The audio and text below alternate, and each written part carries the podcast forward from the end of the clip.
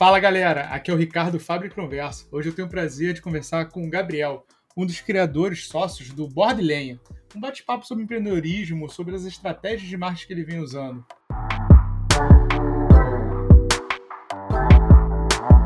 Gabriel, seja bem-vindo ao nosso chão de fábrica. Conta pra gente aí, cara, como é que é essa história do Board Lenha? Como, conta um pouco sobre a sua história. Fala, Ricardo. Primeiramente, muito obrigado pela oportunidade. Sempre um prazer aí estar tá falando um pouco da Borderlands e da minha carreira empreendedora. Então, Borderlands surgiu há mais ou menos cinco anos atrás, quando começou aquele boom de food trucks no Rio.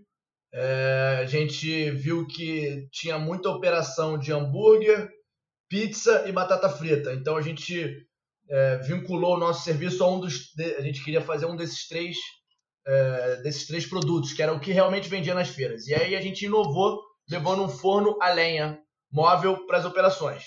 Então, e outra forma da gente inovar também foi no custo de operação da, da, do nosso food bike, né? Que não era um food truck, a gente fez um food bike. Enquanto a galera estava gastando 50, 60 mil para abrir um food truck, a gente fez uma estrutura de pallet com o nosso forno a lenha, que era mais ou menos 2, 3 mil reais. E, então, como foi um boom rápido de food truck, em menos de um, dois anos começou a ter feira para cacete, a gente em três meses fez três estruturas e com isso a gente pôde é, ganhar bastante cliente e ter uma visibilidade bem grande. E outra onda que estava surgindo naquela época foi a, as festas noturnas, né? Tava saindo um pouco aquele cenário de boate e estavam rolando festas em, em, casas temáticas do Rio. Então a gente foram um, dois anos ali, mais ou menos 2016, 2017, que a gente conseguiu sugar bem esses dois mercados que estavam acontecendo no Rio, tanto de food truck quanto de, de, de, de festa. É, e aí, depois de mais ou menos dois, três anos nessa onda de evento, a gente viu que a gente já tinha ganho um corpo, o pessoal estava conhecendo a gente nas ruas. A gente resolveu mais uma vez é, é, inovar no, no, quesito de investimento. Né? A gente sempre teve esse, esse mindset de botar a mão só onde a gente pode botar. Nunca fazer um investimento que a gente vai botar toda a nossa vida lá e se der algum problema a gente chega à falência. Então a gente criou um formato de loja delivery, que é muito interessante também porque você não precisa gastar com não ter um investimento muito alto na loja, porque você não tem que atrair o seu cliente até a loja. Então a loja não precisa ter um móvel bonitinho, não precisa ter um painel de LED bonitinho para atrair o teu cliente para lá. Você precisa ter sim uma cozinha eficiente, com processos eficientes e fazer com que o teu produto chegue na casa do teu cliente 100%. Então a gente focou, gastou mais dinheiro nesse, nessa experiência do cliente do que no investimento em si. E graças a Deus foi dando muito certo. A gente abriu a primeira loja em Botafogo, porque era onde a gente tinha um público mais cativo, né? As festas que a gente mais fazia, botava nossa operação era da Zona Sul. Então a gente abriu a primeira em Botafogo, em menos de um ano e meio a gente já resolveu franquear o negócio e abriu a segunda, a primeira franquia, né? A segunda loja, a primeira franquia na Barra. E que era também um, um segundo, uma segunda localidade no, no, Rio que a gente era muito bem conhecido. E depois de no, no começo no meio do ano passado, é que agora com essa pandemia, né? Tu fica todo louco para saber que ano é ano, meu irmão. Você, tá, tá uma loucura esse negócio de espaço e tempo. Se a gente já passou 2020, se a gente ainda tá em 2020, né? Exatamente. Para mim, eu cheguei pro meu, pro meu franqueado da Tijuca outro dia e falei, cara, porra, muito bom, a gente tá começando, tá, tá já fechando, vai fechar o segundo ano. Aí o cara, não, não, não, cara, a gente completa um ano em maio. Aí eu falei, caralho, aí já tava tudo, tudo tá deixando a, a, nossa, nossa compreensão de espaço e tempo na, na, no Covid ficou meio ruim. E aí a gente ligou para Tijuca porque a gente acreditava que, é, que era uma localidade no Rio também que, que combinava muito com o nosso produto, né? Porque a gente tem uma, uma experiência do consumidor para fazer com que a gente vire o queridinho do consumidor no dia a dia. A gente é a pizza do nosso cliente no dia a dia. A gente dá o melhor custo-benefício para o cara. Então, é, até por isso a gente tem a promoção 2 por 1 um todos os dias. E aí hoje nós somos três lojas, Estamos é, é, vendo a possibilidade de abrir com um franqueado em Jacarepaguá. E a gente tem mais essa pegada jovem, de tentar conversar com o nosso público de uma forma mais, mais direta, com, com, é, com ações de marca que interfiram no dia a dia do nosso, do nosso cliente. Então a gente pega casos que acontecem no dia a dia do nosso cliente, tenta trazer para dentro da nossa produção de marketing e voltar com uma parada que esse cliente olhe e fale, porra, já passei por isso antes, cara, e, e, e isso faz sentido para mim, que isso acaba gerando um vínculo né, entre a marca e o teu consumidor final. Se eu estiver saindo falando muito aí, tu me interrompe, cara, pra gente fazer coisas por partes, senão eu vou sair falando e fica tudo meio aleatório. Né? Não, cara, vamos conversar sobre esse bate-papo mesmo, sobre o que é empreendedor. Assim, na tua definição, o que é um empreendedor para você? Cara, a, a característica básica, primordial para o empreendedor é, é, o vai lá e faz. Para mim é o vai lá e faz. Porque hoje em dia o que a gente vê é muita gente falando pra caramba sobre ideias e quando tu abre a tua ideia para uma roda de conversa, o que mais vai surgir é a gente criticando, que e na verdade eu não falo nem que são críticas, é nego botando defeito. E os defeitos, na visão de um empreendedor, não tem que ser visto como defeito, tem que ser visto como desafio do cara para encarar aquilo e fazer melhor e fazer a tua marca acontecer. Então, por exemplo, várias vezes eu vejo um amigo meu, cara, tô querendo, tô, tô... meu pai mexe com, por exemplo, mexe com, com obra, tô pensando então em fazer alguma coisa de transporte do material de obra. Aí já vem um cara que tá no meio da conversa e fala, porra, mas aí tu vai ter que lidar com, com motorista de caminhão, vai ter que lidar com uma mão de obra difícil. Meu irmão, esse é o desafio do cara que quer abrir empresa naquele segmento. Então, é, é, é, o empreendedor tem que ser aquilo do vai lá e faz e escutar as pessoas certas. Porque se no começo da tua ideia é, é aquele momento que tu menos tem credibilidade, porque tu não provou porra nenhuma para ninguém ainda, ninguém viu o teu fazer ali. E, e é, o, é, o, momento que tu mais precisa de apoio, porque tu tá inseguro, tu não sabe se a tua ideia realmente vai, vai ser válida, então tu abre ela para uma galera. E aí quando tu abre ela para uma galera, o que mais tem é a gente querendo apontar os defeitos. E eu acho que o empreendedor tem que ver esses defeitos, sim, tu escuta essa galera para ver como é que são esses defeitos, mas eles não são defeitos do teu negócio, serão os desafios que tu vai ter que enfrentar no dia a dia para fazer com que tu tenha uma operação boa e, e, e viável, né? Então, o, empreendedor tem que ser isso, cara, vai pegar e fazer, pensar, pegar e fazer e escutar as pessoas certas. Você falou sobre desafios, né? O ramo de alimentação, assim, é sem dúvida um gigantesco desafio para qualquer pessoa que vai empreender na área, né? Nosso primeiro podcast sobre empreendedorismo foi com, foi sobre o Henry, foi com o Henry, e ele também trabalhou na área de alimentação, ele trabalhou em chefs clubs durante um tempo, e ele falava dos desafios que ele tinha, que ele conversava com os donos de restaurantes, né? Teve até uma época que ele falou que teve um aumento gigantesco no preço do salmão, e, enfim, e acabou abatendo todos os restaurantes de comida japonesa, porque foi um aumento muito bruto, acima da margem dele estavam esperada, né? Então, o ramo de alimentação, né, você sofre dessas coisas, né? Porque você tem outros aumentos do tomate, porque, enfim, é pizza, farinha, entre outras coisas dos seus insumos, que pode atingir diretamente o seu o preço e, no caso, também o seu consumidor final, né? É, vocês chegaram a pensar nesse desafio desse ramo? Vocês, assim, estavam a fim de não vá lá e faz nesse próprio ramo? É, nesse, nesse, nessa, nesse problema, né? Que você diria, do, do, da variação de preço. No meu caso, você falou do japonês, no meu caso é a mussarela, né? Então a gente é totalmente de acordo com a época do ano. No, no verão a vaca dá mais leite, a mussarela desce o, queijo, o preço do queijo. No inverno a, mussarela, a, a vaca dá menos leite, o preço do queijo sobe. É, e como a gente tem que sempre ter um preço atrativo, né? essa variação do preço a gente não pode estar repassando ao nosso cliente, até porque vai ficar um preço sempre muito diferente um do outro, né? Vai ser o começo do ano é um preço, final do ano é outro preço. E como é que a gente consegue manter esse preço atrativo para os nossos clientes?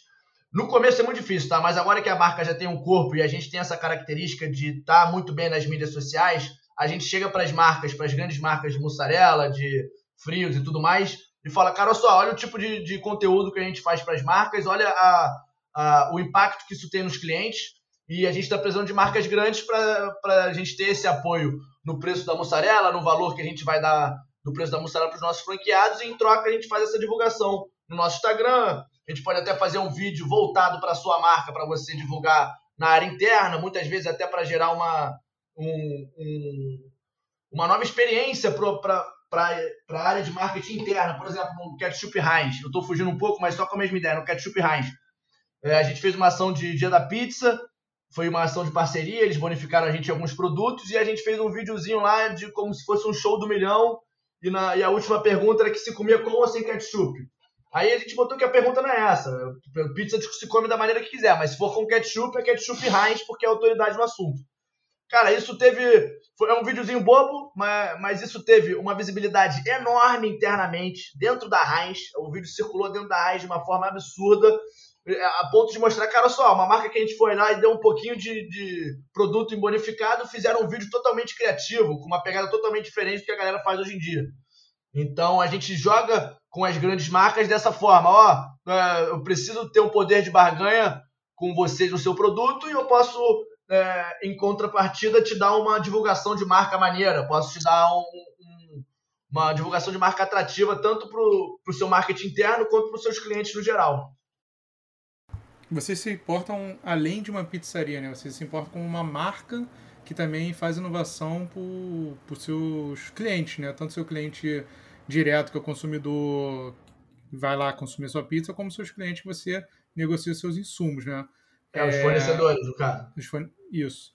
É, qual foi, assim, no início da estratégia que vocês pensavam para, assim, que pizzaria no Rio de Janeiro existe há muito tempo e já chega a ser a questão cultural da população, né? A população do Rio gosta de pizza, né? É muito difícil encontrar pessoas que não gostam. Como que vocês pararam para pensar em falar, cara, a gente tem que fazer uma coisa que é diferencial, porque a gente tem que se diferenciar das outras pizzas? Como foi esse processo para vocês? Sim, é, é, vou só incrementar essa tua pergunta com mais um ponto. É, no empreendedorismo, eu dou sempre, sempre falo isso, que, ah, quero começar o meu negócio próprio. Com o que, que eu vou começar? Você tem que começar, pelo menos eu acho, é ideal você comece com coisas que o seu, o seu meio consuma, consome. Então, é, são coisas que os seus amigos consomem, porque vão ser seus primeiros clientes. Então, no caso, pizza todo mundo consome. Então, foi aí que a gente viu, cara, é um produto que todo mundo consome, meus amigos vão consumir, então eu já vou ter meus primeiros clientes garantidos. É, a, a, outra a pergunta que você tinha feito era como é que eu vou me diferenciar dentro do segmento de pizza. Sim. E aí, na oportunidade que a gente tinha lá no caso, que era a época de food truck, a gente diferenciou pela estrutura e pelo produto. Então era uma estrutura que podia estar em vários locais ao mesmo tempo e o produto era uma pizza lenha. Então o cara estava numa praça, em qualquer lugar que seja, eu levava meu forno a lenha móvel e o cara comia uma pizza lenha lá de qualidade. E logo em seguida, a gente viu que a gente precisa criar uma, uma identidade que o cliente se identifique com a gente. E aí a gente viu isso na época que a gente foi entrando nas festas. A gente tem uma pegada jovem, do, do jovem chegar na festa e se sentir acolhido no, na estrutura do Borderlands, dele chegar lá e, porra, muitas vezes ter uma experiência diferente, dele chegar com, uma, com um amigo, com uma amiga, começar a comer uma pizza, trocar uma ideia e se sentir abraçado ali pela borda dele, porque o nosso atendimento era sempre personalizado, né? No começo era eu e meu antigo sócio que ficavam, ficávamos ali de frente. Então tinha sangue no olho na hora de vender o, o produto e de gerar a experiência para o cliente. Então a gente se destacou naquela época pela, a, pela experiência do produto que, pô, a gente botava um forno a lenha no meio de uma feira. Então aquele cheirinho de lenha ia passando pela feira inteira, meu irmão. O nego sempre perguntava, cara, tem alguma pizza lenha aí? E conseguia chegar na gente. E pelo o atendimento no local, né? Eu passei pelo Instagram de vocês, né? O que no dia que eu tava olhando no Instagram de vocês foi até uma tentação, porque eu não tinha jantado. Então ficar vendo aqui no Instagram, vendo os vídeos de vocês e não, não ter jantado é uma coisa assim agoniante, né, para a pessoa, né? E assim, vocês têm diversos vídeos, né? O, o vídeo até que eu conheci vocês, né, através do, do Vitor, né, que é o meu amigo que trabalha comigo, que me apresentou vocês, né? Por sinal, um agradecimento ao Vitor por ter feito esse contato com a gente. Barbosa, casca grossa. É, o brabo, né? Ele mostrou o vídeo do paraquedas, né? Você soltando de paraquedas, fazendo a entrega da pizza, né? O que eu tenho, eu vi aquele vídeo e fiquei até na minha dúvida. Eu falei, até onde foi o gosto pelo hobby ou a estratégia de marketing que falou mais alto nisso daí, né? O vídeo ficou maneiríssimo que vocês fizeram. É, como esse processo criativo de criação dessas campanhas internas, né? Vocês têm essas ideias, vocês são os personagens, são os atores desses vídeos, né? É, como que você esse processo para alavancar seus produtos? Ou, enfim, ou como que vocês pensam também na forma de melhorar a comunicação com o seu público? O que, que vocês pensam para criar isso? Muito bom. Cara, então, é, esse vídeo do paraquedas foi um. É, a gente juntou um hobby que eu tenho com uma ação de marca que eu já queria fazer. Eu sempre tive.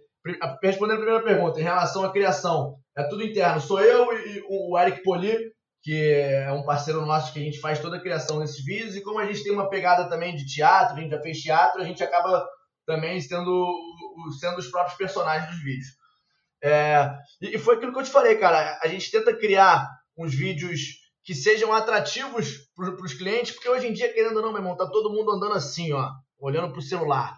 Então, o, o, que você conseguir chamar de atenção na hora que o cara estiver passando aquele feed ali, vai ser importante para sua marca. Então, uh, um cara pulando de paraquedas, entregando pizza, meu irmão, o nego vai querer ver o que está acontecendo ali e no final vai ter tua marca, Borderlands escrito, e ele vai querer saber o que é aquilo. Então a gente tenta fazer coisas totalmente diferentes da atualidade. Aí, como cria esse projeto de criação, como é que é feito esse projeto de criação, é, é, é foda de falar, né? Porque é criação, meu irmão. Do nada vem a ideia na mente, aí aquilo vem e, um, um negócio muito maneiro que eu tenho orgulho de falar da Borderlands é o que, que a gente pensa e a gente acha que aquilo vai dar certo, a gente tem que botar em prática o mais rápido possível. E nisso a gente faz bem. É, e aí, respondendo uma outra pergunta que você até fez também, de como, como a gente pode se destacar no meio de mil pizzarias que tem. Hoje em dia, com esse negócio de mídia social e com esse negócio de Instagram, Facebook e tudo mais, enfim, todo mundo tá, tá, tá sempre vendo um blogueiro e almejando algum blogueiro, aquela pessoa que tem vários seguidores e tem a vida perfeita, aquela pessoa vive recebendo o quê? Presente. Ela fica recebendo sempre mimos de todo mundo. Todo mundo é, gosta de, de, de se sentir especial. Então a gente tenta transferir isso para os nossos clientes. Então, toda vez que um cliente completamente normal, não é blogueiro, não é nada demais, faz um pedido, a gente tenta fazer com que, com que ele se tivesse se sentindo na situação daquele blogueiro que ele vê no Instagram. Entendeu? Que o cara recebe um mimo de, de alguma marca e, e, e posta aquilo para divulgar. A gente tenta fazer isso de uma forma que seja paga, porque o blogueiro geralmente recebe de graça, o nosso cliente ele paga por aquilo, só que a, a experiência que a gente quer gerar para ele é a mesma daquele blogueiro lá que está recebendo um presente. Então, o cara, sempre que ele pede uma pizza, a gente tenta mandar ou um bombom, dependendo da época do ano. Se for é, Páscoa, a gente manda algum chocolate. Se for Dia das Mães, a gente manda alguma carta, algum brinde para a mãe. Então, a gente está sempre tentando agregar na experiência do cliente, não só com o produto, mas sim com, com uma forma de com que o nosso cliente se sinta especial naquele momento. Então vocês usam tanto a, a, pensam em melhorar a comunicação de vocês com o seu público, né, de agradar ele, como também de alavancar seus próprios produtos, né? Esses são os dois baluartes de vocês. Sim. E como que você define, é, qual é a definição de estratégia inovadora para vocês, né? Porque é, o, é o, a pegada de vocês é fazer algo diferenciado, é algo que seja impactante. Como que é essa definição em vocês? Beleza. Então, é, definição de ser inovador em pizza quando a gente vai falar do nosso, da nossa inovação no produto. Então tá, são mais ou menos três pilares. É a personalização, o, o cliente monta a própria pizza dele, né? na borda é o cliente que monta a própria pizza. É, é o tempo de entrega. Então lá na todas as nossas lojas a gente tem a regra dos 20 minutos. O pedido tem que sair da loja em até 20 minutos. É, se tiver que solicitar um entregador extra, que os, os marketplaces dão essa opção, a gente solicita um entregador extra.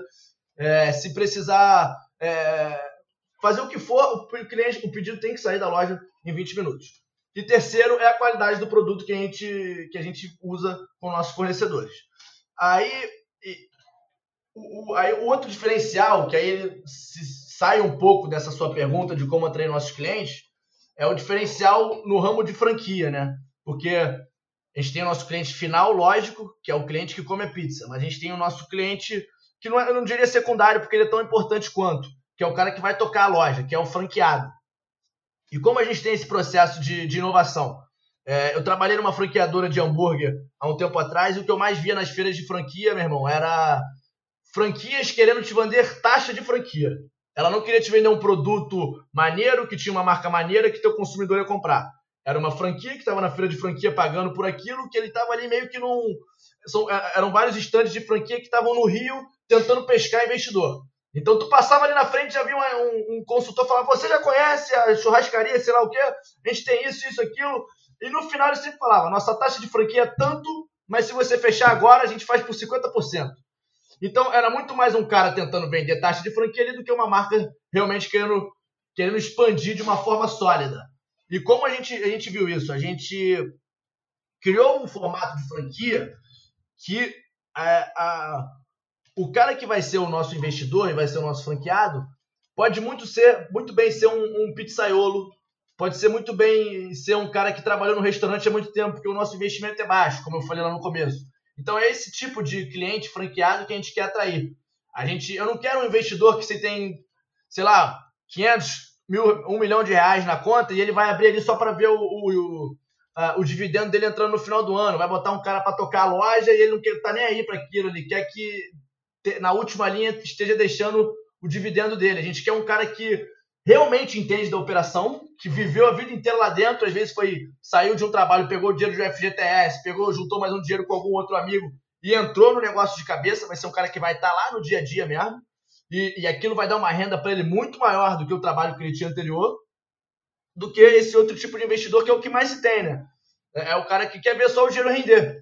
Ele não vai estar tá ali comprando a tua ideia de loja, comprando a tua ideia de marca, ele vai estar tá, querendo ver o último, o dinheiro dele na última linha entrando bonito. Perguntas da fábrica.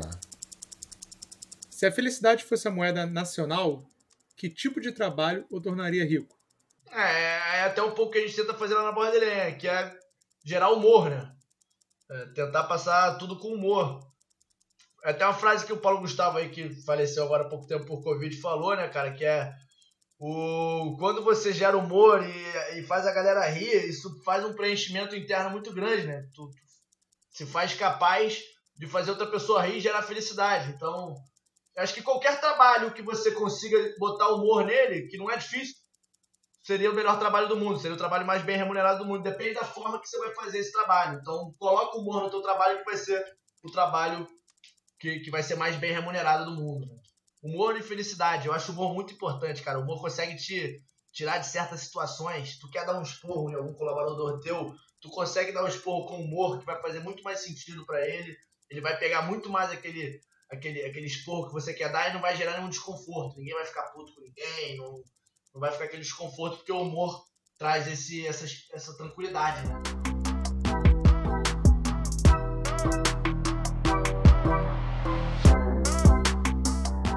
Falando sobre campanhas, né, estratégias, inspirações, quando eu penso em campanha de marketing, uma campanha que me marcou, eu acredito que marcou toda uma geração, especificamente no Natal, era as campanhas da Coca-Cola, né? É, todos nós estávamos acostumados a esperar a campanha da Coca-Cola, que eles tinham a questão com os ursinhos, tinha alguma coisa que era marcante naquela época para a população, né? Pegava isso desde a nossa infância, né, cara? Porque ele marca desde a nossa infância que aí acaba ficando duradouro a vida inteira. É, e, e, dá aquele gostinho de infância, né? De ver com a família, de, de, de do próprio produto, tomar Coca-Cola em família, aquele almoço, tem toda aquela estratégia que a Coca faz muito bem, né?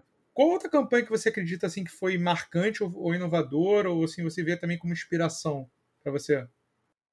Cara, uma, as campanhas que ficam muito na minha cabeça são, são as mais aquelas é, que fizeram aquelas trilhas sonoras que ficam na cabeça, né, cara? Tipo, é, é, até hoje eu, eu indico detetização da i7 porque do, por causa do 2569, 69, em Setisan. Um pouco mais caro e é muito melhor. E quando tu vai ver, é muito mais caro. Não é um pouco mais caro, não. É muito mais caro. É três, quatro vezes o preço. Só que, meu irmão, é, ficou tão na cabeça aquilo ali que o nego já vai direto nele. Igual o Amanco. Amanco. Quando tu vai numa loja de construção, tu nem sabe muito bem ou, ou, marca ou aquilo, mas tu vê a mão que tu fala, é essa aqui, porque eu já vi lá e, e, é isso. Tu vê até que ficou um pouco nessa, nessa guerra, um pouco a Manco e Tigre, né? Que é, o Tigre também começou a usar um pouco dessas vinhetas, que esse esquema de vinheta para mim cola muito. Cola muito. É, gente, é, tanto que todos os nossos vídeos terminam com borda e lenha, que é até um padre que, que fez esse, essa, essa, esse áudio pra gente, né? Então, essas vinhetas que ficam na cabeça, eu acho que trabalha muito no subconsciente da pessoa. A parada te ataca ali, tu nem vê, mas quando tu pensar, vai ser ele. Porque já tá ali tua, no teu subconsciente que tu viu diversas vezes. E das campanhas... E são, e são, e são propagandas fáceis de fazer, né, cara? Tu vê um 2569, o cara pegou um número, criou uma musiquinha e falou, meu irmão, essa porra vai ficar na cabeça de todo mundo. É, são pequenos, pequenos afazeres ali que a parada gera um, um, engajamento enorme. Não precisa ter uma atriz famosa pra caralho faz, fazendo um comercial no lugar, consumindo teu produto. Tu bota uma vinheta maneira no, no, por trás e o teu produto a parada pega. E dessas, dessas campanhas que vocês mesmos fizeram no, no Borda, né? Vocês tiveram a do Paraquedas, vocês tiveram uns episódios, né? Que vocês vão contando tipo um storytelling. É, teve a do WhatsApp de vocês, né? Qual foi dessa campanha assim, que vocês fizeram que você achou que foi teve uma ideia mais diferenciada, mais disruptiva para vocês? Cara, aí foi, foi mais até da ação, não é muito de criação, né? Foi mais da ação social que a gente resolveu fazer, que é o projeto Acabou a Escola Agora. que é para dar a primeira oportunidade a jovens do primeiro, segundo, terceiro ano da rede pública. É, então, a primeira vez que a gente fez isso deu super certo e a gente fez um vídeo para conseguir menores de jovens de, de outras áreas para as outras lojas. Então a gente fez um vídeo mostrando como é a experiência do cara, mostrando como o, o jovem hoje em dia do Brasil é só visto é, na favela, porra, na, na, naquele dia a dia ali, que não é um dia a dia maneiro, é um dia a dia que só vê coisas ruins, e, enquanto isso lá nos Estados Unidos todo mundo já vê na, na, no, no, no, filme de, de criança a criancinha vendendo limonada na porta. Rola um incentivo lá do empreendedor muito grande. Aqui no Brasil isso é zero falado. Então, é, o ideal, a ideia desse projeto é realmente tirar o jovem dessa zona de conforto e mostrar para ele que o quanto antes ele tiver o um contato com o trabalho e o contato com o dinheiro mais sagaz, mais na frente ele vai sair diante dos outros, porque a gente vive falando, né, que ah, porra, Brasil é uma merda, não tem não tem emprego, a população, porra, toda toda fodida, mas o que eu mais tento fazer é contratar pessoas qualificadas. O que eu mais tento fazer é contratar um cara que esteja comprando a, a ideia da, da nossa operação, que esteja ali querendo fazer acontecer. Tem muita gente querendo emprego e querendo trabalho. É, aí a gente entra em vários outros critérios que também não vale entrar, beleza que eles têm os motivos dele, mas é, querendo ou não nessa vida aí, se você fizer o seu você fizer diferenciado, você vai ter tua, tua, tua, tua chance. E uma vez que tu pegou essa chance, meu irmão, abraça ela e vai embora. Não, não, não tem muito que olhar para trás. É, abraça ela e vai, vai embora. E aí esse projeto do que acabou a escola deu super certo. A gente já tem três jovens em, em nas nossas três lojas, né? Um em cada loja. E foi uma ação assim que gerou uma repercussão bem grande. Até porque como a gente queria é, achar novos jovens, a gente botou no primeiro vídeo falando, ah, estamos com a inscrição aberta para as outras lojas, divulguem esse vídeo para a gente conseguir é, a, a, a chegar até a, na maioria dos jovens que a gente conseguir. Então foi um projeto bem maneiro. Nesse projeto, qual é o que você via no início, que vocês elaboraram ele? Vocês tinham algum vocês pensavam em alguma coisa para essa persona né, que vocês queriam contratar? E hoje em dia, que já passou por isso, você já tem o primeiro contato com, com o jovem de vocês, já, já trabalha, já atua com vocês. O que você pensa para o futuro desse, desses caras? Cara, é muito legal até a, ideia. O, o, Miguel, por exemplo, que é um lá de Botafogo, é, o cara já. Ele nunca tinha trabalhado, né? O primeiro trabalho dele foi na Borda de Lenha.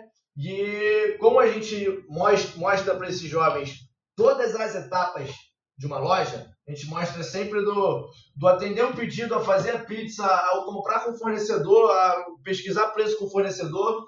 É, ele falou, cara, despertou a vontade de mim de eu ter o meu, meu, ter o meu próprio negócio. Agora não, porque o cara tem 15, 16 anos, mas o cara tem um próprio negócio. E aí eu falei, Miguel, nada te impede daqui a uns 5, 6 anos, tu já vai ter teu dinheiro, tu pode abrir uma franquia da Borda Então é exatamente aquela aquela diferencial que a gente quer no, no na, na, expansão da marca com bons franqueados, acontecendo talvez com um jovem aprendiz.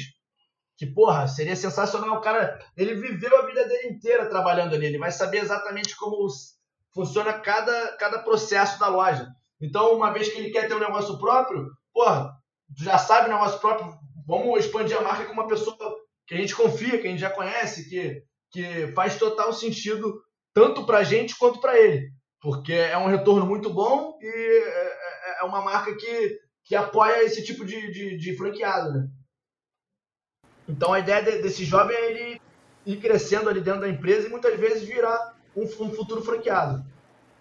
É um discurso que a gente usa muito internamente lá, porque dependendo da equipe, né? Dependendo da equipe e do, do, colaborador. Mas tem colaboradores hoje em dia nas nossas lojas que são, meu irmão, especiais. Os caras são nota 10. É, a gente passou muito tempo procurando né, nessa, nessa peneira de funcionários, passou muita gente que não, não, não valeu pra gente, mas hoje a gente tem funcionários mesmo nota mil. Que eu falo para esse cara, falo, cara, você, é, o teu plano de carreira, é, ele tem que acontecer aqui dentro. Não dá para tu ficar aí fazendo pizza durante 5, 10 anos é, e, e, eu já mostro logo os números de quanto é para abrir uma loja, para eles verem quão acessível é. Porque qualquer franquia que você for abrir na rua, o pessoal já vai ver que é 300, 350 mil reais. Na borda dele, com 80, 100 mil reais, você já abre uma loja. Por, toda, por todos esses fatores, por ser delivery, E assim, ela faturando acima de 25, 30 mil reais, ela está se pagando. Então o cara vê que é um investimento baixo, ele vê que ele, bunda dele não está na janela da, dela de uma forma estratosférica, como ele costuma ficar. Uma franquia normal, tu tem que faturar 100 mil reais para começar a deixar alguma coisa, para tu se pagar. Isso tu fala para um cara que não é empreendedor, o cara fala, peraí, meu irmão, 100 mil reais eu, eu, eu vejo no ano, eu vejo no ano ganhando. Como é que eu vou ter que faturar 100 mil para começar a deixar? Então assusta. O negócio assusta. Você, como o Henry, também no nosso podcast, ele fala que lá ele, tava, ele tá em Portugal, morando em Portugal, né? É, ele fala que lá o, a diferença entre o empreendedorismo português e brasileiro, é, uma delas é que no português eles qualificam, eles prezam muito pelo, pelo vendedor. Isso ali, para uma empresa, o vendedor é o principal cara, o cara que vai ganhar mais, o cara que tem que ser mais especializado, o cara que vai ganhar curso. Porque o vendedor que vai vender o produto, cara, é o cara que vai fazer a comunicação da empresa com o cliente. Então, assim, é, esse é o, é, o, é o, principal skill que eles querem lá, que eles procuram lá, e que ele vê que é essencial para qualquer empreendedor ter essa skill e passar essas skills adiante para os seus colaboradores e tudo mais, né? É, você, como um vendedor que você é, você olha as tendências e necessidades do seu público, né? Ou você idealiza um produto para gerar as tendências é, para esse produto para o seu público? Cara, aí vai depender muito da, da, da situação. É... Lógico que ouvir teu público é essencial, tem que saber o que está faltando ali na. O, o, o, que teu, o, teu, o que teu cliente quer a mais, então ouvir teu público é essencial, mas eu sempre tento adaptar a minha operação. Não adianta nada eu ouvir, por exemplo, meu produto, ah, pô, cara, porque meus clientes querem agora que, sei lá, por exemplo, começa a fazer um crepe, uma pizza enrolada, um crepe, alguma coisa desse tipo. Se eu botar isso para dentro da minha operação e quiser escalar para todas as lojas e essa porra for da merda, eu vou ter que dar um passo atrás. Então, eu acho que eu sou um pouco mais pela linha de. É, lógico que, que ouvir teus clientes é importantíssimo, mas de criar uma tendência. É, às vezes não é nem criar uma tendência nova, mas pegar um produto que já é do meio da, da, da minha cliente, dos meus clientes, e dar, uma, dar um toque de borderline ali e, e botar eles à venda. Foi, foi o caso da nossa branquinha Isabel, que é a pizza branca. É, pizza branca todo mundo faz, pô, toda pizzaria faz. Só que a gente pegou um tempero italiano, diferente pra caramba, que é um pouquinho apimentado, com gostinho de limão, trouxe pra, pra, pra reformulação do produto da Bordelém e lançou no mercado que, porra, foi uma aceitação absurda. Todo mundo viu que era pizza branca, só que era uma pizza branca totalmente diferente da que todo mundo já tinha, tinha provado. Então, eu acho que é meio que uma balança entre esses dois pontos tu escutar teu cliente, saber o que ele quer, que, o que ele quer consumir, só que você tem que, quando você trazer isso para o teu interno, né, para tua operação, isso tem que ser totalmente viável. Tanto para você fazer em uma loja, quanto para escalar isso para todas. E falando sobre as skills de venda de um, de um vendedor, de um empreendedor, é, quais são as, as, principais skills que você viu né, nessa tua trajetória empreendedora, né, tanto como dono, como nos fundadores, como também vendendo, né? Que no início do Borderlands, como você mesmo disse, você estava lá, né? Uhum. Você provavelmente você, vocês eram caixa, era o que atendia o cliente, era o que fazia a pizza, botava a mão na massa, então tem também todo um toque de vocês no processo, né? E também o que elaborou a estrutura, enfim, tem tudo isso, né? É, quais são as principais skills que você, como empreendedor, recomenda para outras pessoas que querem empreender e precisam fortalecer?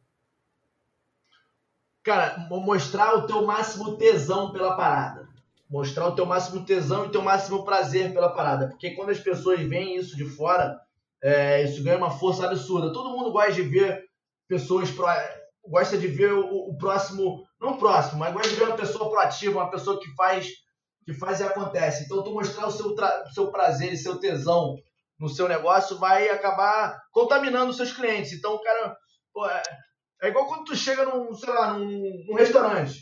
Tu chega num restaurante, tu vê já o, o cara que te recebe lá de uma forma meio murucuchu, um cara meio devagar, tu já vai, porra, que, que, que experiência é essa? Agora se já chega um cara todo animado, te trazendo para lá para lá, fazendo um monte de perguntas, fa fazendo com que você se sinta confortável no ambiente, irmão, isso aí não, não, não tem dinheiro que pague, não tem investimento que, que pague um negócio desse.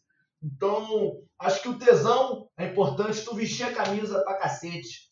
É, assim, eu não como nenhuma outra pizzaria o pessoal vai falar de comer outra pizzaria, eu não como, não, não, não fecho com, com, com outros fornecedores que não fecham comigo. Então eu sou patriota pra caramba, é, tipo, chama na lenha mesmo no peito e mostrar o tesão pro, pros clientes. E é claro, tem um diferencial, né? Não adianta nada tu ficar correndo, a, a, correndo atrás de um negócio que não tem um diferencial e vai ser muito. já tá muito normal aí no mercado, porque aí fica um, um negócio muito típico e fica difícil de você destacar.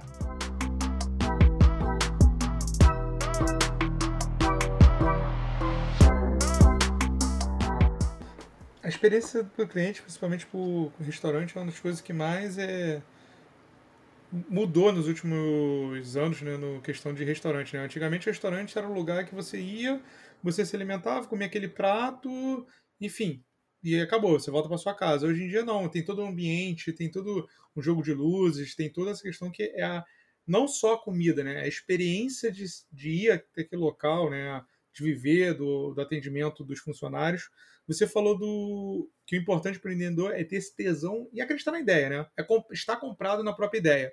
Mas como que eu, como empreendedor, a pessoa como empreendedor, consegue também é, passar, não vou dizer nem convencer, mas passar para os seus funcionários esse tesão? Porque muitas vezes pode acontecer que o funcionário esteja ali só fazendo dele. Entra às 8, sai às 5 e está fazendo o básico. Só que assim, como que o cara fala, amigo, cara, se eu crescer, isso aqui é bom para você, porque tu cresce junto comigo. Sim, e se eu quebrar, isso é ruim para você porque você cai junto comigo. Sim. Como é que é essa comunicação com os funcionários? Quais são as melhores dicas que você pode dar? Cara, dica número um, e essa aí é a principal para mim, é tu dar o exemplo, meu irmão. É, dar o exemplo máximo. Então, é, nas lojas, eu, quando o cerco fecha e tá começando a bombar, eu mesmo meto a mão no forno, eu meto a mão na. Isso, isso se dá muito também de tu ser um empreendedor que começou no início do negócio, né? Tem, tem um empreendedor que começou no início e ficou aquele tempo todo ali batalhando, aprendendo pra caramba, e aí começa a, a, época do louvor, né? Que é a época que você começa a ficar um pouco mais de fora e botar uns funcionários para tocar a sua operação. Isso é essencial para você. Você conheceu a dor daquele funcionário. Tu sabe muito, muitas vezes o porquê desse cara que você falou tá ali só na dele, fazendo só o de 7 às 5 que ele tem que fazer, o de 18 às 5 que ele tem que fazer. Você já passou por aquilo. Tu sabe o porquê. Às vezes é um dia que o cara não tá bem, às vezes é um dia que o cara tá desanimado por algum motivo e você já passou por isso. Quando você vai conversar com ele, fica muito mais palpável você dialogar com ele e mostrar para ele qual é o caminho a, a, a, ser seguido. E assim, mostrar na maior tranquilidade que fala, cara, se, é, se, você, se esse caminho não faz sentido para você, não tem problema nenhum. A gente te respeita e tudo mais, só que a gente precisa desse tipo de mindset aqui dentro da empresa. Porque é, é assim que a gente levanta. Uma pessoa que está fora desse mindset acaba ficando fora do bolo e acaba muitas vezes até contaminando alguns, alguns do bolo. Então, é, é mostrar com o seu exemplo. Então, meu irmão, no, no, sempre que eu estou na loja ali, o, o cerco começa a fechar, eu tento me mostrar como o melhor funcionário da loja. Então, eu tento mostrar mesmo, é um negócio de competição até. Eu chego pro cara que está montando, ele pega um pedido, eu pego outro pedido, eu tento montar mais rápido e mais bonito que ele. É, eu pego o cara que está fazendo caixa na hora, eu, eu paro do lado dele, começo a tentar fazer caixa mais rápido que ele. É, o cara que está fazendo massa, eu vou lá e tento mostrar que, meu irmão, é, é o, o, padrão de colaboradores da Bordelenha é um padrão altíssimo e eu estou comprado nessa ideia e eu sou um desses colaboradores. Se precisar, eu vou estar tá lá e vou ter um padrão altíssimo. Então, dá um exemplo nesse, nesse quesito aí, meu irmão. É, é importantíssimo. E isso eu tento passar para os meus franqueados, e muitas vezes eles não pegam umas coisas bobas. Tipo, meu irmão, não pode. Você que é, você que é o franqueado, muitas vezes tu vai na loja lá à noite, quer comer uma pizza, né? Vai tomar uma cerveja. Eu falo, meu irmão, evita essa porra. Não vai lá na tua loja mostrar pra galera tomar cerveja, ficar naquele ambiente. Tu, a, a imagem da loja é você. Você tem que estar sempre bem arrumado, é, porra, é, bem, bem apresentado, se mostrando ativo, né? aquele franqueado que chega na loja também, olha o negócio aqui, olha o negócio ali, fala isso aqui. Não, meu irmão, se mostra ativo ali, mostra, leva a tua energia para dentro da loja, porque aquilo vai contaminar todos os teus colaboradores. Vocês têm loja, vocês têm loja física e atende delivery, certo? É, como foi o cenário de 2020 para vocês? Você também falou que você teve um ano com esse novo franqueado da Tijuca. Então, assim, vocês cresceram ainda nesse cenário de pandemia, né? Conseguiram se expandir. É, como foi essa relação com as lojas físicas de vocês nesse cenário? Não, cara, então, as nossas lojas físicas já, são, já eram voltadas para o delivery. A nossa loja, se você for ver, você abre aquela porta de aço né, de uma loja comum, ela já tem uma parede de drywall com uma janelinha e lá para dentro tem operação. Mas a única loja que a gente tem. Todas a gente pode ter um takeaway, né? Que o cara passa e leva. Só que a única que a gente tem lugar para sentar é na loja da, da Barra, que ela fica num shopping, então ela tem um lugarzinho para os nossos clientes sentarem.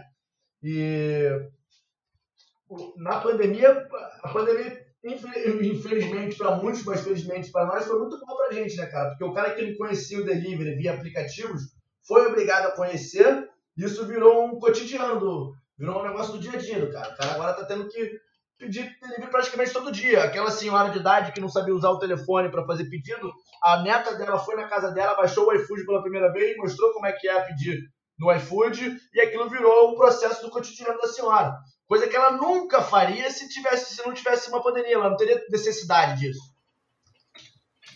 E vocês tiveram que fazer alguma coisa para se reinventar nesse período da pandemia? Teve algo que vocês, se, aumentou, se foi bom para vocês, acredito que aumentou o volume também, então vocês tiveram que ou aumentar a velocidade que vocês produziam pizza, ou contratar mais gente, o que vocês tiveram que se reinventar? Cara, a gente continua. Um negócio que a gente se reinventa sempre, nunca vai parar, é, o nosso marketing. Então a gente vem sempre reinventando. E o que a gente viu que é outro ponto X da questão do delivery é a, a, questão da entrega. Tu pode ter um produto nota 10. Se teu entregador panguar e ficar com a pizza fora da bag, ela vai chegar fria no teu cliente. E aí isso aí já interfere em 20, 30% da experiência do teu cliente, meu irmão. O negócio chegou levemente frio, tá show. O negócio chegou frio, porra. A, e o produto já não fica igual. Né? Não só pelo, pelo, pela, pela temperatura, mas o produto, o hambúrguer não vai ficar igual, a pizza não vai ficar igual, nada disso vai ficar igual. Então a gente focou, como esse crescimento foi rápido, em crescimentos rápidos você tem que tomar atitudes rápidas também, porque senão o, o vento te leva. A gente viu que, meu irmão, peraí, peraí, peraí. O nosso produto é muito bom, a experiência do cliente é boa, mas tem um, um negócio aqui que faz o nosso produto chegar até a casa do cliente. Se a gente não fizer essa parte bem, meu irmão, ele vai descaralhar todo o resto. Então, é um negócio que a gente está investindo até mais agora, a gente continua investindo nisso, que é a nossa entrega. De fazer uma entrega rápida, de qualidade, com um atendimento de entregadores de qualidade, que é bem mais difícil também. Porque entregadores do mundo de hoje são entregadores é, independentes, né? Os caras com os aplicativos, eles não precisam mais ter carteira assinada nada. Então o cara trabalha na sexta, se ele quiser ele trabalha no domingo. É muito bom para eles, foi um, um, um, grande ganho. Só que isso acaba gerando uma qualidade de trabalho fraca, porque o cara é independente. Fala, ah, meu irmão, vou pegar um pedido aqui do King, depois eu levo pro, pro, pra pizzaria do João, depois eu... Então ele não, não tem a qualidade de serviço. Então a gente trouxe a entrega própria pra gente, pra gente conseguir trabalhar esses atendentes. Entregadores. E qual dica que você você passou para por uma loja antes de uma outra empresa antes de abrir seu próprio negócio, né? É, isso foi impactante para o seu sua construção como empreendedor? Essas vivências, experiências antes te ajudaram a não sair já de um step zero, talvez um step 2, 3? Então, eu quando eu trabalhei na franqueadora eu já tinha borda. Né? Eu abri a borda e comecei a trabalhar nessa franqueadora logo em seguida. Para mim, foi assim. Eu falo, falo que o empreendedor tem, quando dá certo, foi sorte. Nesse quesito, meu irmão, foi uma sorte que eu tive absurda, porque foi exatamente quando eu estava virando de só evento para loja e eu estava trabalhando numa franqueadora que tinha 12 lojas, tinha mais no Rio, São Paulo, e ela lidava com todos os tipos de problema que eu comecei a passar assim que eu abri minha loja. Então, meu irmão, é, eu lembro que quando eu entrei lá, foi até engraçado que na entrevista eu queria tanto entrar na parada, que eu falei, meu irmão, eu vou para a entrevista final e o que eu falo muito é: deixou eu chegar a falar com algum diretor, ou chegou naquela parte da entrevista que é para falar com alguém tete a tete, eu, eu vou para a parada sem a possibilidade do não. Não tem um cara como o cara falar não se chegou, chegar até aquele estado. Porque geralmente tu manda o currículo, aí prova teste online, é, é, deixou chegar na entrevista, meu irmão, não tem como voltar mais para trás. E foi com esse mindset que eu fui na, nessa entrevista. Tanto que no final, é, a entrevista estava terminando e no desenrolar eu estava vendo que o cara ia esperar para me chamar. Eu falei, cara, vai é o seguinte: se quiser, eu vou amanhã, começo amanhã, eu fico um mês trabalhando de graça para vocês. Se vocês acharem show, beleza, a gente toca pra frente. Não achou show, vai ser uma experiência boa para mim e, e vamos embora. E foi isso que aconteceu. Eu saí da entrevista já com, com o Sim, né? Nós trabalhando de graça, todo mundo aceita? Mas, pô, em 10 dias, uma semana, eu já fui para lá para mostrar meu trabalho. E aí o cara falou: ó, relaxa que esse mês eu já vou até te pagar. E, e vamos embora. Porque é aquilo que eu falei, né, cara? Todo mundo quer contratar gente competente, mesmo produtivo. Então é, é só mostrar essa produtividade. Eu fugi um pouco da pergunta aí, que era. Se foi importante para a sua trajetória no Borderlands. Pô, esse aí foi importante demais da conta mesmo. E graças a Deus eu tive um cara lá que é, um diretor, porra, dois diretores, gente boa pra caramba, que é o Marcos Leite e o Alexandre Leite, que eu consegui sugar o Marquinho, então eu suguei o Marquinho de uma forma assim, eu virei meio que o xodó dele. O cara era o diretor, ele ia para as grandes reuniões com franqueados que queriam investir grandes, é, grandes quantias para abrir mais de uma, duas lojas, e eu lembro do menorzinho ali vendo aquela pancadaria rolando na negociação, coisa que eu nunca tinha visto, visto acontecer, nem sabia que o clima de negociação chegava nesse, nesse nível, eu já estava ali novinho, presenciando aquilo, observando, e, pô, é, perguntando pra caramba, eu tinha uma relação muito boa com o Marquinho, então eu ia sugando ele ao máximo e foi essencial. Na minha, na minha trajetória, é, é, esse, esse estágio, né, porque foi, eu fazia estágio, foi essencial, essencial. Muito bom mesmo. E essa liberdade, o, o, o porquê de eu ter essa liberdade de conseguir sugar tanto eles? Porque eu mostrei um serviço bom lá também.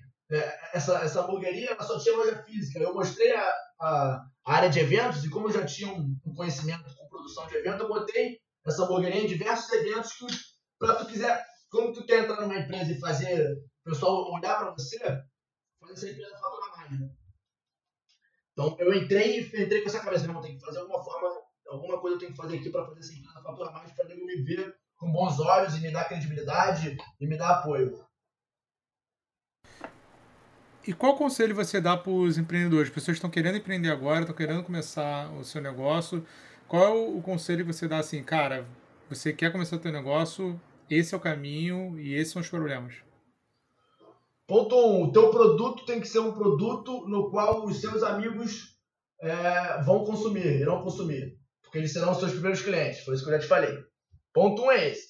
Não adianta, pô, é, sei lá, a gente criar aqui um, um, negócio totalmente diferente, ou nichado, um pouco nichado, ou um negócio que totalmente diferente que nenhum dos seus amigos utilizem. A não ser que seja uma grande ideia e uma grande inovação. Mas se, não, se você está querendo empreender, não tem muito negócio, meu irmão, vai naquilo que teus, teus amigos já compram. Porque eles vão fazer questão de comprar de tudo. Isso se você tiver bons amigos. Né? Se tiver um monte de colega, ele não vai te apoiar. Mas você, se você criou boas amizades, os caras vão comprar a tua ideia vão comprar o teu produto. É, ponto 2. É, nesse começo, meu irmão, é, o que eu mais o que eu lembro que era pior para mim era falar, cara, vou gastar o meu dinheiro para comprar um forno a lenha, essa porra, não sei se vai dar certo, como é que vai ser isso. Aí uma chave, virada de chave que eu falei, peraí, cara, o forno era dois mil reais, né? Eu ia pra festinha direto, né, era um, um hobby meu pra caramba, era festa. Eu ia pra festinha direto e falava, cara, isso aqui são 10 finais de semana que eu vou segurar? Foda-se. Se der problema lá na frente, eu, eu tentei. Então é tu sair dessa zona de conforto e gastar o dinheiro com algo que não vai te retribuir imediatamente. Porque a gente vai pra festa, tu gasta 100 reais, você se diverte, beleza. O, os 2 mil reais que tu vai gastar vai chegar o forno na tua casa. Eu falo, porra, essa porra não me deu prazer nenhum. É, é, eu, eu, eu, não ganhei nada em cima dessa compra. É um negócio que tu vai ter que trabalhar para fazer aquilo. Então, é, é, dá um, um um, uma porrada nessa zona de conforto, sair dela, gastar o teu primeiro dinheiro é importante, porque aquilo faz você ter uma autocobrança. Fala, meu irmão, já gastei dois mil reais nessa parada, eu tenho que fazer essa porra agora virar. Eu tenho que fazer esse, eu tenho que recuperar esse dinheiro em pouco tempo. Ou no tempo, ou no mais rápido possível. É, e, e, e, e pegar e vai lá e faz, né? Que é um pouco disso. Sabe? Quebrar a zona de conforto, cara. No final das contas, se der tudo errado, Porra, não, não tem essa de dar tudo errado. Se você pegar e fazer, já deu certo, porque tu vai aprender uma infinidade. Esse começo de empreendedorismo é um negócio que tu aprende sobre o teu cliente, tu aprende sobre como chegar no teu cliente, tu aprende a lidar com o fornecedor, tu aprende a negociar. É muito mais que qualquer faculdade. Né? É um negócio absurdo. Ainda mais se você entrar na tua cabeça mesmo o negócio e você viver aquilo, porra, é um aprendizado que em um ano tu não aprende, que tu aprendeu em cinco anos de faculdade. Só basta você querer. O grande problema é isso. É, é muito você, cara. É, é tu sair dessa, tu entrar nessa e, e, querer viver isso, querer falar sobre isso toda hora, ser interessado quando o assunto for empreendedorismo. Pô, nesse começo eu lembro de ouvir a palavra empreendedorismo, eu tava lá. Eu falava, bate-papo de sei lá o que, sou empreendedor. Nego, sei lá, João, sei lá das contas, vai falar, nem saber quem é cara. Eu queria estar ali presente para viver aquilo, sentir como é que era aquela experiência e, e, e ir trazendo isso pro meu negócio. Cara, antes de encerrar nosso quadro aqui, caso nossos ouvintes queiram conhecer um pouco mais sobre você, sobre a Borderlands e, obviamente, sobre fazer diversos pedidos com vocês, é... onde que eles conseguem mais informações? Quais são os canais? Quais são os contatos com vocês? Cara, então, hoje em dia o que é mais utilizado é o Instagram, né? Então, no Instagram já tem o link para o cara fazer um pedido direto na nossa plataforma e tem o link para ele entrar em contato tanto com a loja da Barra, quanto da loja da Tijuca, quanto da loja da Zona Sul, quanto para a área de evento. Então, o nosso Instagram fica um convite maneiro, porque é um Instagram bem diferente dos que você vai costumar ver. É um Instagram de uma pizzaria, só que é uma pizzaria que gera uma identidade, que gera um conteúdo atrativo. Então, é um Instagram que você vai ficar rolando o, o, o feed ali e vai entrar alguns vídeos que tu vai rir pra caramba, vai é, entrar em alguns vídeos que tu vai ver é, o nosso projeto social Acabou a Escola, vai ver uma história maneira de um moleque de 15 anos que começou a trabalhar, vai ver o, como a gente faz o nosso processo de montagem de pizza, vai ver fotos dos nossos produtos. Então é um Instagram que vale a pena a visita de qualquer forma. E lá hoje em dia é a gente é, é, foca o máximo da nossa comunicação. Então o Instagram, Instagram Borra de Lenha é o, é o melhor meio aí para a galera conhecer a gente. Galera, essa foi mais uma conversa que tivemos aqui no nosso chão de fábrica. Espero que tenha sido gratificante para todos. Não deixe de nos enviar comentários e feedback através do nosso Instagram, arroba Fábrica de Conversa. Caso queiram me procurar no LinkedIn, basta adicionar Ricardo Pinto. Aguardo vocês. É isso tudo, pessoal. Obrigado por tudo. Tchau!